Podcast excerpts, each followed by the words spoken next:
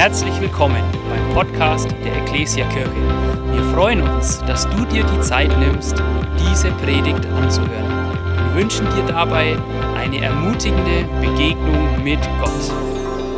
Gottes kein Zauberspruch ist, sondern das fand ich so gut bei diesem Kamelbild. Ein Kamel muss sich niederknien, um Dinge aufgeladen zu bekommen. Und es heißt ja so schön, sich dem Segen Gottes anzubefehlen sich unter sein Wort zu beugen, sich unter, sein, unter Gott zu beugen, damit er uns seinen Segen aufladen kann. Ich weiß nicht, ob ihr noch wisst, so im Kopf habt, dass es das, das dritte Ding ist in der Bibel, was Gott gesegnet hat. Also das erste waren die Tiere, das zweite die Menschen und das dritte den siebten Tag. Ihr seid super. Also, er hat den siebten Tag gesegnet und gesagt, ich lade auf ihn meine Ruhe. Gott ruhte von seinen Werken. Ist doch richtig gut, das ist nicht überall so, aber bei uns gibt es den Sonntag, es gibt einen Ruhetag. Es ist ein Tag, der gesegnet ist, weil ich da sagen darf, ich darf ruhen von allen meinen Werken. Ich darf das in die Hände Gottes geben, auch Gott ruhte. Da liegt ein Segen drauf. Und du kannst dir überlegen, nehme ich den Sonntag und sag, hey, ich glaube dem Segen Gottes, ich vertraue mich ihm an, ich lass mal meine Arbeit für einen Tag ruhen. Ich glaube, es hängt nicht alles von mir ab. Ich darf mich dem Herrn anvertrauen. Oder ich tue es nicht, ich halte ihn wie jeden anderen Tag. Jesus würde sagen, dieser Tag ist für dich gemacht. Er soll dich segnen, also vertrau dich ihm an und lass deine Dinge los und komm hinein in die Ruhe Gottes. Wenn du, du musst es nicht machen, aber dann geht der Segen Gottes auch an dir vorüber. Mal so beispielhaft. Ähm, ich möchte uns heute einfach drei Gründe sagen, warum es gut ist, sich unter den Segen Gottes zu stellen. Vielleicht denkst du, hey, ist doch immer gut, sich unter den Segen Gottes zu stellen. Ich glaube, dass es immer Vertrauen braucht, sich unter den Segen Gottes zu stellen. Und dieses Vertrauen ist gar nicht so automatisch da, wie wir Frommen es gerne manchmal behaupten. Und ich habe einen Bibelvers, auch danke Resi, die immer wieder zeigt, wenn man sich den Wegen Gottes anvertraut, ähm, an Gottes Segen ist alles gelegen. Jeremia 29, Vers 11 heißt es, denn ich weiß, was für Gedanken ich über euch habe, spricht der Herr, Gedanken des Friedens und nicht des Unheils, um euch eine Zukunft und eine Hoffnung zu geben. Kennt ihr vielleicht einer der ganz bekannten Verse aus Jeremia? Und das Erste, warum es gut ist, sich unter den Segen Gottes zu stellen oder sich unter Gott zu stellen, ist, Gott hat gute Gedanken über dich. Gott hat gute Gedanken über mich. Für mich ist es faszinierend, dass es einen Gott gibt, der jeden von uns, glaube mittlerweile knapp acht Milliarden Menschen sieht und über jeden hat er grundsätzlich gute Gedanken. Wahnsinn. Wahnsinn. Es gibt überhaupt einen Gott, der über dich nachdenkt. Ich meine, das ist ja schon wahnsinnig. Also wie viele Menschen denken nie über mich nach. Die wissen noch niemals, dass es mich gibt, aber es gibt einen Gott, der über dich nachdenkt und der Pläne für uns jeden hat, die von Bedeutung und Gewicht sind. Und ich glaube, eine ganz wichtige Frage, die ich mir stellen muss, ist, glaube ich daran, dass Gott gute Gedanken über mich hat? Glaube ich daran? Weil der Empfänger dieser Texte, dieses Textes von Jeremia 29, Vers 11, die haben gerade ganz Schlechtes erlebt. Sie wurden angegriffen in Israel die, der Gegner hat gewonnen, hat den Tempel zerstört und hat ganz viele dieser Menschen entführt nach Babylonien. Also Krieg verloren und verschleppt, gefangen genommen. Und zu diesen Menschen redet Gott und sagt, ich habe gute Gedanken über euch. Und ich weiß nicht, wie, wie, wie ihr euch fühlen würdet, aber wenn ich mir das so vorstelle, ich verstehe, warum man das nicht gleich glaubt. Man ist fern der Heimat, aus dem eigenen Land vertrieben, Familien wurden zerrissen, liebe Freunde, Angehörige, Familienmitglieder sind gestorben, der Tempel, der Gottes Gegenwart symbolisierte, ist zerstört. Und alles, was du wahrscheinlich denkst in dieser Situation, wenn es einen Gott gibt, der hat mich vergessen. Ich glaube, jeder von uns kennt diese Situation. Du betrachtest deine Lebenssituation und denkst, also ein Gott, der gute Gedanken über mich hat, soll es geben, dann wird es mir doch anders gehen. Und ich glaube, das ist der Grund, weshalb dieses Wort Gottes zu diesem Volk geschah, weil Gott sie ermutigen wollte, hey, Guckt nicht auf eure Lebenssituation, weil eure Lebenssituation sagt nichts über meine Gedanken über euch aus. Ich habe gute Gedanken über euch. Mir hilft es übrigens total, das Leben Jesus zu betrachten, um zu wissen, Jesus war nicht reich. Jesus hatte nicht viel Vermögen. Jesus Tod war kein angenehmer. Den Stand, den er an Menschen bei, am Ende bei Menschen hatte, war nicht gut. Und ich weiß, er war das, der geliebte Sohn Gottes. Gottes Gedanken über Jesus waren permanent gut. Und wenn Jesus manchmal so seine Situation betrachtete, dann hätte er andere Gedanken haben können. Aber Gott ruft es ins zu und Gott ruft es uns zu. Er sagt, ich habe gute Gedanken über dich. Das ist unabhängig von der Art und Weise, wie du dich gerade fühlst und was du gerade siehst. David ist fasziniert davon. Der ganz bekannte Psalm 139, wir können das mal zusammen, oh, bisschen breit geworden, meine Folie scheinbar. Da, da, da spricht David Folgendes, als ich gerade erst entstand, hast du mich schon gesehen. Alle Tage meines Lebens hast du in dein Buch geschrieben noch bevor einer von ihnen begann.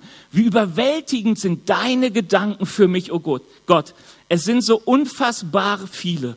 Sie sind zahlreicher als der Sand am Meer. Wollte ich sie alle zählen, ich käme nie zum Ende. David sah in die Herrlichkeit Gottes hinein und er sah bei Gott, Gott hat unzählig viele gute Gedanken über ihn. Schon bevor er geboren wurde, hatte Gott Gedanken über ihn. Faszinierend. Glaubst du, dass Gott gute Gedanken über dich hat? Hey, wir reden über Gott, wir reden über unser, unseren Glauben. Und egal, was gerade um dich rum ist, wie du Corona erlebst, wie du das mit der Arbeit erlebst, ähm, ich weiß, so viele Menschen, die das angucken, die sagen, ich kann nicht glauben, Gott denkt gut über mich. Ähm, wenn ich Gott angucke, dann weiß ich, er denkt gut über mich. Und ich will dir einfach so ein paar Punkte geben, ähm, was dir Sicherheit geben kann. Das erste ist, Gott sagt, wer mich sucht, der wird mich finden. Das ist mein Erleben. Egal in welcher Situation ich bin, wenn ich Gott suche, finde ich einen Gott, der gute Gedanken über mich hat.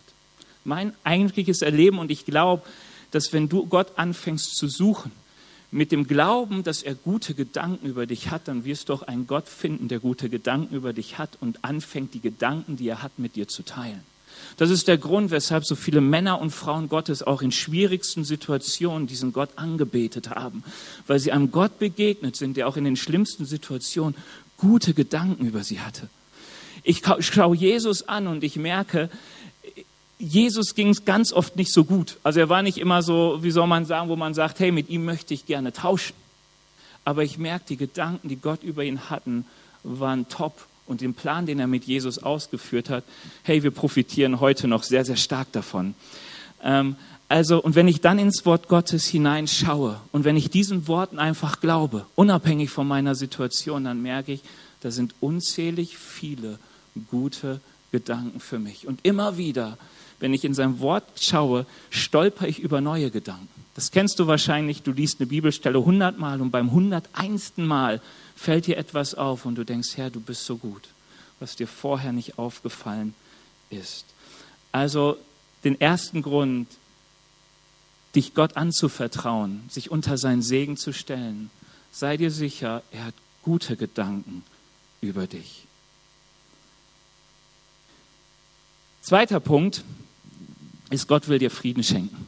Ich glaube, wir vertun uns manchmal mit dem, was heißt das, wenn Gott gute Gedanken über uns hat. Manche denken dann, okay, das heißt, ich bekomme ein Haus, ich bekomme ein Auto, ich bekomme meine Kinder, ich bekomme einen Ehepartner. Und so, wenn das alles nicht ist, kann Gott gar keine guten Gedanken über mich haben. Aber die guten Gedanken, die Gott hat, sind als erstes Gedanken des Friedens. Was Gott dir und mir schenken möchte, ist Frieden. Frieden. Also das, was uns so oft Unruhe bereitet, das, was uns manchmal vor uns hertreibt oder uns durchs Leben jagt, ist, dass wir Unfrieden in unserem Innern haben. Dass wir nicht zur Ruhe kommen mit unserem Herzen, dass wir dauernd angetrieben sind, nach irgendetwas zu streben, irgendetwas zu wollen. Wir haben diesen Frieden nicht und Gott sagt, was ich dir schenken möchte, ist Frieden. Das, was er Israel hier in dieser Situation sagt, ist das, was ich für euch habe, ist Frieden. Und das ist ja eine ganz, ganz wichtige Frage, von, für Israel gewesen. Warum? Weil Israel dort in Gefangenschaft landete, weil sie gegen Gott ungehorsam waren. Sie haben nicht getan, was Gott von ihnen wollte. Sie haben sich nicht unter den Segen Gottes gestellt. Also unter den Segen Gottes stellen heißt, ich tue das, was er sagt, weil ich weiß, das ist ein Weg des Segens. Sich nicht darunter zu stellen, heißt zu sagen, Gott, du sagst das, ich mache aber dieses, weil ich diesen Weg gesegneter finde. Ich finde, meine Gedanken über mich sind besser, als scheinbar deine Gedanken sind. Und die, die Israeliten merken durch dieses, ich gehe meinen eigenen Weg, sind sie in einer sehr unfriedlichen Situation gekommen, sind in Gefangenschaft gekommen. Und, und ihre Frage war, ist es da noch ein Gott? Ist da ein Gott, der uns noch lieb hat? Ist da nur ein Gott, der von Wut zerfressen ist? Ist da ein Gott, der uns vernichten will? Und ich glaube, jeder von uns steht manchmal in dieser Frage, sag mal, welche Gedanken hat Gott über mich? Wie sieht er mich denn an? So die kleinen Sünden bestraft der liebe Gott sofort. Wie oft sind wir davon geprägt, dass Gott hauptsächlich da ist, uns zu züchtigen, uns zu bestrafen und was weiß ich nicht. Aber die Bibel sagt uns ganz, ganz klar, auch ganz, ganz exakt zu Israel hier, Gedanken, die ich über euch habe, sind Gedanken des Friedens. Gedanken des Friedens. Meine Gedanken, mein Wille ist Friede sagt Gott zu Israel. Und Gottes Gedanken für uns ist Friede. Ich finde das so schön, dass Gott, Jesus etwas sagt. Er sagt, was ich für euch habe, ist ein Frieden, den die Welt nicht kennt. Johannes 14, Vers 27. Ein Frieden, den ich so schön finde, der so schön im Psalm 23 ausgedrückt ist. Du bereitest vor mir einen Tisch angesichts meiner Feinde. Hast du dir schon mal überlegt, du bist im Angesicht deiner Feinde, ich mag so dieses Bild, du bist im Angesicht deiner Feinde, du bist umsingelt und Gott bereitet dir einen Festmahlstisch und du sagst, ich kann ihn genießen. Für mich heißt das dieser Friede mitten im Chaos. Für mich heißt das Frieden mitten in Corona. Hey, wie gut ist es, dass Gott uns etwas zuruft, du sollst keine Angst haben. Du sollst keine Sorgen haben. Wenn dich Sorgen treiben, Ängste befallen, dann sagt Gott, komm an meinen Tisch, wo ich dir Frieden schenke. Wo ich dir Frieden schenke. Frieden, der in der Gemeinschaft mit Gott besteht. Der gerade darin besteht, dass ich weiß, hier ist jemand, der hat alles in der Hand. Und egal wie es mir gerade geht, wenn ich unter dem Segen Gottes stehe, wird egal was kommt, mir zum Frieden dienen. Für diesen Frieden ist Jesus eingetreten. Wenn du dich fragst, warum ist Jesus gekommen, dann wirst du merken, Jesus ist nicht gekommen, um uns ein rosa-rotes Leben auf Erden zu bereiten, oder? Also dann hätte 2000 Jahre Christentum irgendwas anders gestalten müssen auf dieser Erde.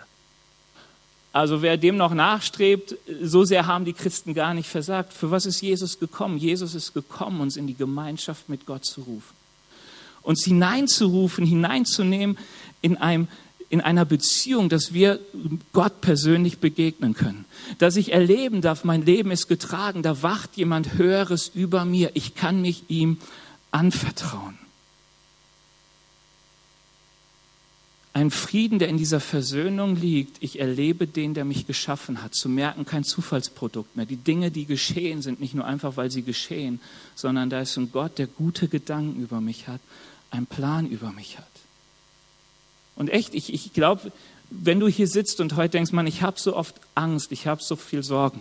Die Bibel sagt uns, Ängste und Sorgen sind normal in dieser Welt. Aber sie sagt uns auch, oder die Bibel sagt uns auch, Gott hat diese Ängsten und Sorgen überwunden. Jesus. Das heißt, in Jesus, in der Gemeinschaft mit Gott sollten diese Sorgen und Ängste zur Ruhe kommen. Sie sollten mein Handeln nicht mehr bestimmen. Sie sollten nicht mehr die prägende Kraft sein, die mich vor sich hertreibt. Das heißt, ich lade dich heute Morgen ein. Wenn du merkst, ich habe so viel Ängste, ich verstecke mich manchmal. Ich, ich habe Angst, wenn ich rausgehe, ich kriege Corona und sterbe. Ähm, ich habe Angst, wenn ich meine Firma jetzt sehe, dass mir mein Gehalt ab nächsten Monat fehlt. Oder vielleicht bist du schon Richtung Arbeitslosigkeit unterwegs. Dann darf ich dir etwas sagen, mach dir doch keine Sorgen.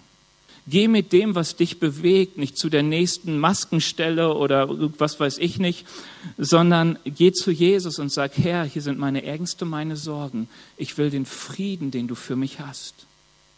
Ich will die Gemeinschaft in dir finden. Ich will die Ruhe finden, dass ich weiß, du sorgst für mich.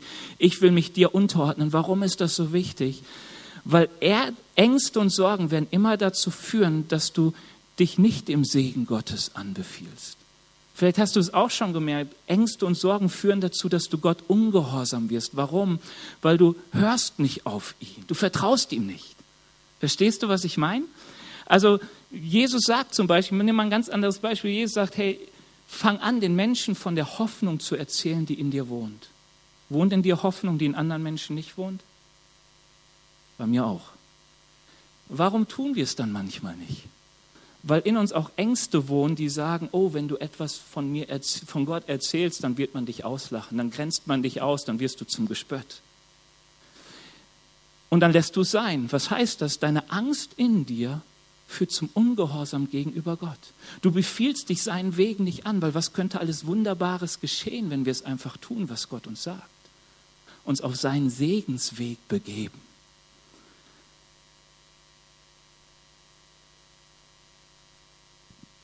Ich habe einen Psalm noch mitgebracht, ähm, Psalm 16, Vers 11. Da heißt es, auch wieder von David, du wirst mir den Weg zum Leben zeigen und mir die Freude deiner Gegenwart schenken. Aus deiner Hand kommt ewiges Glück. Hey, ich glaube daran, Gottes Gedanken für uns, Gottes Wille für uns ist Frieden, ist wirklich zur Ruhe zu kommen von unseren Werken in der Gegenwart Gottes, in dieser Gemeinschaft Trost zu finden, in dieser Gemeinschaft Erbauung zu finden, in dieser Gemeinschaft Kraft und Mut zu bekommen. Auch gerade in diesem Leben, ähm, so mit Gott unterwegs zu sein. Und was ich so cool finde, ist, Römer 8 sagt dieses, alles, was dir begegnet, soll dir zum Guten dienen. Habt, habt ihr schon mal gehört, gell? Alle Wege dienen dir zum Besten. Und eins ist wichtig an diesem Spruch, da geht es um die, die sich im Glaubensgehorsam Gott anvertrauen, weil sie wissen, wenn ich auf dem Weg Gottes bleibe, wird Gott mich segnen. Dann weiß ich, an Gottes Segen ist alles gelegen. Er wird mich segnen. Und Gottes Segen ist Frieden mit Gott, Jesus-Ähnlichkeit. Hey, es ist so gut, was in Gott ist. Und ich glaube tatsächlich manchmal, ähm, ich weiß nicht, ob ihr das kennt, doch ihr kennt es wahrscheinlich, das Buch Hiob. Hiob war ja so ein Mensch, dem ging es gut. Keine Krankheit, viel Vermögen, Kinder, Reichtum, alles war nett. Und dann passiert etwas, dass der Teufel zu Gott kommt und sagt, weißt du, oh, nee, eigentlich sagt Gott zu ihm, siehst du, hast du meinen treuen Diener Hiob gesehen und so, wie gut er drauf ist, was für ein guter Christ. Ich transferiere ein bisschen ins Neue Testament. Und äh, der Teufel sagt, ja klar, solange es uns so gut geht, solange es ihm so gut geht, easy, kann jeder. Und dann sagt Gott, okay, dann nimm ihn. Und am Ende wird ihm ja alles Besitz genommen, die Söhne genommen, die Gesundheit genommen. Die Frau kommt ihm und sagt, komm, fluche Gott und stirb. Richtig nett und erbaulich, ja. Yeah. Und ich frage mich, wie ist es eigentlich bei uns? Sind wir manchmal so glaubensfromm und glaubensstark, einfach weil es uns gut geht? Und was passiert eigentlich, wenn man uns das Ganze nimmt? Weißt du, das ist manchmal so ein bisschen interessant, auch wenn man so sieht, was geht jetzt in die christlichen Szene ab, jetzt wo es so Corona gibt und manche Sicherheit flöten geht und so. Wie oft man merkt, die Leute verteidigen nur ihren Wohlstand. Wir können ja über jeden Tag, wo wir diese Gnade erleben, uns so gut dankbar sein. Und wenn es in 20 Jahren nicht mehr so ist und wir genauso leben müssen wie manche in Afrika, ist unser Gott immer noch derselbe? Ja, ist der Auftrag, den wir haben, immer noch derselbe? Ja, ist der Frieden, den Gott uns zuspricht, immer noch derselbe? Ja weil es in all dem gar nicht liegt. Und ich bin froh, wenn uns Gott nicht da herausfordert, aber ich weiß, er prüft immer wieder unser Glaube und sagt, hey, hast du den Glauben, das Vertrauen, dich mir anzubefehlen? Das, was ich habe, sind gute Gedanken über dich und sind Gedanken des Friedens. Ich will, dass du Frieden erlebst. In der Gemeinschaft mit mir. Zur Ruhe kommst in Gott. Und damit komme ich zum dritten Punkt, nämlich Gott will dir Zukunft und Hoffnung geben. Also Gottes Wille sind nicht nur Frieden, sondern es ist Zukunft und Hoffnung. Und das ist jetzt interessant. Wenn du den Text weiterliest, dann erlebst du, wie die Zukunft und die Hoffnung, die er den Israeliten, die dort gerade in Gefangenschaft gelandet sind, aussieht. Er sagt ihnen, Leute, in 70 Jahren ist die Gefangenschaft vorbei und ich hole euch zurück nach Israel. Wer von euch denkt, wenn ich das heute sagen würde, geht es gerade so richtig schlecht und ich sage so, hey Micha, Kopf hoch, in 70 Jahren kommt die Rettung. Ich weiß nicht, wer wird noch diese Rettung miterleben? Wer denkt, er ist noch jung genug? Das wäre super ermutigend heute, ja. So, hey, in 70 Jahren. So, so wollte mich jemand mal ermutigen, als ich äh, mit über 30 noch ehelos war, sagt, ich weiß gar nicht mehr, wer es war, der kam zu mir, eine Frau kam zu mir und meinte, weißt du, ich habe eine Freundin, die hat mit 65 ihren Traummann gefunden und hat dann gleich gesagt, hey, da waren die Kinder schon da, weil seine Frau war verstorben und so die Enkelkinder schon mal alles geschenkt bekommen mit einmal. Das, was er als Ermutigung gedacht war, war die totale Entmutigung, weil ich dachte, also so lange, dann ist auch zu spät. So, und das klingt so ähnlich, oder? In 70 Jahren, super wird's dann. 70 Jahre noch, ähm, dann äh, werdet ihr wieder im Land sein.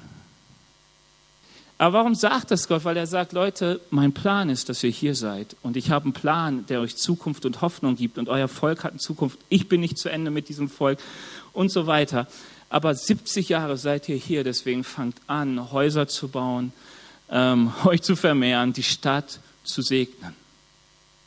Daher kommt übrigens der Spruch, ist in Jeremia 29, suchet der Stadt Bestes. Weißt du, was, mich, was, was ich so cool finde? Gott hat Zukunft und Hoffnung für uns und unsere Zukunft und unsere Hoffnung liegt weit, weit über 70 Jahre hinaus. Hey, sie liegt gar nicht in dieser Welt. Weißt du, meine Zukunft und Hoffnung ist nicht, dass ich bei jeder Krankheit wieder gesund werde. Irgendwann sterbe ich normalerweise nicht an Gesundheit. Und es geht euch alle so. Also ob Corona uns erwischt oder irgendetwas anderes, eins ist todsicher, unser Tod. Deswegen wundere ich mich immer, warum man sich da lange so gegen wehrt, weil der kommt. Und die Bibel sagt uns, egal wie lang dein Leben ist, betrachtet auf der Geschichte Gottes, es ist ein Hauch. Das mag ein Hauch von 15 Jahren oder ein Hauch von 120 Jahren sein, aber es fühlt sich meist wie ein Hauch an. Aber Paulus sagt, die Hoffnung, die wir haben, ist ein Leben, das weit über den Tod hinausgeht. Ein Leben, wo Gerechtigkeit herrscht, wo uns Gerechtigkeit geschieht, wo man Tränen abwischt von unseren Augen. Paulus sagt in 1. Korinther 15, wer als Christ nicht lebt mit dem Blick auf die Ewigkeit, gehört zu den ärmsten Menschen in dieser Welt. Der hat den Reichtum verloren, der in Christus verborgen ist. Und wisst ihr mich, ich, ich, mich begeistert das Thema Ewigkeit, auch wenn ich mal hoffe, dass ich nicht unbedingt morgen da wieder bin, äh, wieder bin, bin. Ähm, aber versteht ihr, was mich so begeistert ist? Wir sind, du liest die Bibel, die Christen, sie blicken auf die Ewigkeit. Das, was sie tun, sie blicken auf die Ewigkeit. Lies mal den Philippa-Brief. Du kannst ihn gar nicht lesen, ohne angesteckt zu werden von einer Hoffnung und von einer Freude, die wo drin begründet ist. In der Hoffnung, die Paulus hat, weit über dieses Leben hinaus. Er spricht aus einer Situation, wo er nicht weiß, erlebt er die Todesstrafe oder erlebt er sie nicht. Seine Hoffnung ist, er erlebt sie nicht. Aber das, was ihm Freude bereitet, ist, dass er sagt, egal was ist, ich bin mit Christus unterwegs. Ich habe Frieden in Gott. In Christus habe ich Zukunft und Hoffnung. Egal was kommt, egal was ist, egal wie meine Situation ausgeht, in Jesus habe ich Zukunft und Hoffnung. Und mich ermutigt es wirklich extrem, wenn ich weiß, die größte Niederlage für unser Auge, Jesus Kreuzigung, war der größte Sieg Gottes. Das heißt, hilft mir immer zu wissen, das, was ich sehe, das, was ich fühle und empfinde, sagt so wenig über die Realität Gottes aus in meinem Leben und so wenig über die Realität aus, was Gott über mich denkt und was Gott von mir und in mir und durch mich tun möchte. Gottes Wege dienen uns zum Besten. Er hat Zukunft und Hoffnung. Und weißt du, wenn du das weißt, Gottes Gedanken sind gut, das, was er will, ist Frieden und er hat Zukunft und Hoffnung für dich, dann weiß ich, egal wie unsere Situation ist, ich darf Gestalter sein in meiner Situation. Ich weiß, wenn ich, wenn ich Frieden mit Gott habe, das ist ein ganz wichtiger Punkt. Dieser Frieden mit Gott, dieses Wissen, Gott hat gute Gedanken, ich vertraue mich ihm an und ich suche den Frieden mit ihm, dann kann ich im Angesicht meiner Feinde, dann kann ich im Angesicht des Todes Frieden haben, nicht gegen diesen ganzen Situationen kämpfen, sondern anfangen zu gestalten, was Gott tun möchte, weil ich habe Zukunft und Hoffnung. Es ist so ein Segen unter dem Segen Gottes zu sein. Es ist so ein Segen. Und, und die, die, die, wie soll man sagen, das Werkzeug, um dahin zu kommen, ist eines, Vertrauen in Gott. Deswegen möchte ich uns heute Morgen einfach zu einem einladen und die Lobpreisband darf auch nach vorne kommen, ist eines zu tun, vertraue dich Gott an. Versteht ihr? Ich glaube manchmal, wir sind zu fromm, um manchmal ehrlich mit uns selbst zu sein. Manchmal haben wir so viel fromme Sprüche drauf und es hat so wenig mit dem zu tun, wo unser Herz ist. Ähm, ja, ich habe ja schon öfters gesagt, letztens habe ich nochmal damit geredet, mit meinen Eltern geredet, die jetzt auch wieder Masken tragen dürfen im Gottesdienst. Wir sind darauf gekommen, dass wir eigentlich als Christen ja schon immer Masken im Gottesdienst getragen haben. Wir tragen sie fast überall, weil wir haben eine fromme Schale, die manchmal so wenig mit unserem Innern zu tun hat und mit den Zweifeln zu tun hat und mit dem, was uns wirklich bewegt und da, wo wir wirklich stehen manchmal, wie wenig Frieden wir im Innern haben, wie viel Zweifel wir haben, wie viel Ängste da sind, wie wenig wir Sicherheit haben über das Morgen. Freudige Hoffnung auf übermorgen. Und alles, wenn wir denen dann nachgehen, warum ist das so, kommst du immer wieder zu dem Punkt, dass du merkst, dass du vielleicht daran schon zweifelst, dass Gott wirklich gute Gedanken über dich hat. Weil wenn ich dem wirklich glaube, dann ist es absolut selbstverständlich, dass ich mich diesem Gott anvertraue, weil er hat ja gute Gedanken über mich. Ich habe auch viele gute Gedanken über mich, aber ich kenne ja nie den Weg. Also immer wenn ich denen danach gehe, führt es meistens nicht zum Ziel, aber ich weiß, die Gedanken Gottes führen zu dem Ziel, das ich mir eigentlich wünsche. Also vertraue ich, mir, ich ihm an und er sagt mir etwas. Das Wichtigste in deinem Leben ist der Frieden mit Gott und in diesem Frieden zu bleiben, dem Frieden in Gott nachzujagen. Weil daraus resultiert alles andere, die Versöhnung, die ich mit anderen Menschen angehe, die Freude, die ich bei meiner Arbeit habe, das Ruhen in dem, wo ich gerade bin, auch wenn es noch so kompliziert und komisch wirkt. Ich habe Zukunft und Hoffnung. Und dieses Angeld darauf ist der Friede, den Gott mir schenkt durch seinen Heiligen Geist. Und wisst ihr, was das Schöne ist? Wir dürfen jetzt anfangen, Gott zu suchen. Hey, wir dürfen diesen Frieden in Gott suchen. Wir dürfen diesen Glauben wieder suchen. Wir dürfen wieder anfangen, Herr, du siehst meinen Unglauben, hilf meinem Glauben. Oder ähm, wie war das in der Jahreslosung? Das klang ein bisschen anders. Herr, ich glaube, hilf meinem Unglauben. Das ist doch genau darin, wo wir so oft sind. Ja, ich glaube und ich weiß es eigentlich. Und auf dem rechten Meter fällt es doch oft so schwer. Herr, hilf meinem Unglauben. Ich will mich ganz auf dich verlassen. Ein Vers zum Abschluss. Weil das ist eigentlich das, was Gott uns zuruft. Das heißt, richte dein ganzes Leben nach dem Herrn, deinem Gott aus und lebe, wie es ihm gefällt. Befolge das Gesetz Gottes, achte auf jedes Gebot, jeden Befehl und jede Weisung, die im Gesetzbuch von Mose aufgeschrieben sind. Dann wird dir alles gelingen, was du unternimmst. Gott wird dir Erfolg schenken, wohin du auch gehst. Lass uns das neutestamentlich lesen. Richte dein ganzes Leben nach dem Herrn, deinem Gott aus und lebe, wie es ihm gefällt. Befolge das Gesetz Gottes, achte auf, befolge das Gesetz des Geistes, achte auf jedes Gebot, jeden Befehl und jede Weisung, die aus dem Mund Gottes kommt. Dann wird dir alles gelingen, was du unternimmst. Gott wird dir Erfolg schenken, wohin du auch gehst. Befehl dich dem Segen Gottes an. Amen. Dann lass uns Gott einfach mal suchen. Wir singen ein Lied zusammen. Herr Jesus, ich danke dir dafür, dass du heute Morgen hier bist und danke, dass du gute Gedanken hast. Herr Jesus, dass du uns gute Gedanken, gute Worte zurufst und wirklich um unser Vertrauen wirbst. Herr Jesus, ich bitte dich, dass du uns hineinnimmst in deine Gegenwart, dass du uns die Zweifel nimmst, Herr, dass wir ähm, diesen Kampf manchmal mit uns selbst einfach aufgeben und uns dir anbefehlen.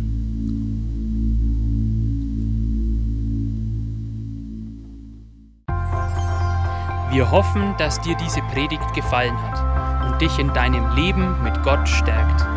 Außerdem wollen wir dich gerne besser kennenlernen.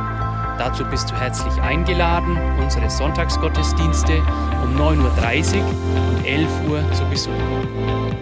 Schau doch mal auf www.ecclesia-rot.de vorbei oder auf den sozialen Medien unter Ecclesia Rot.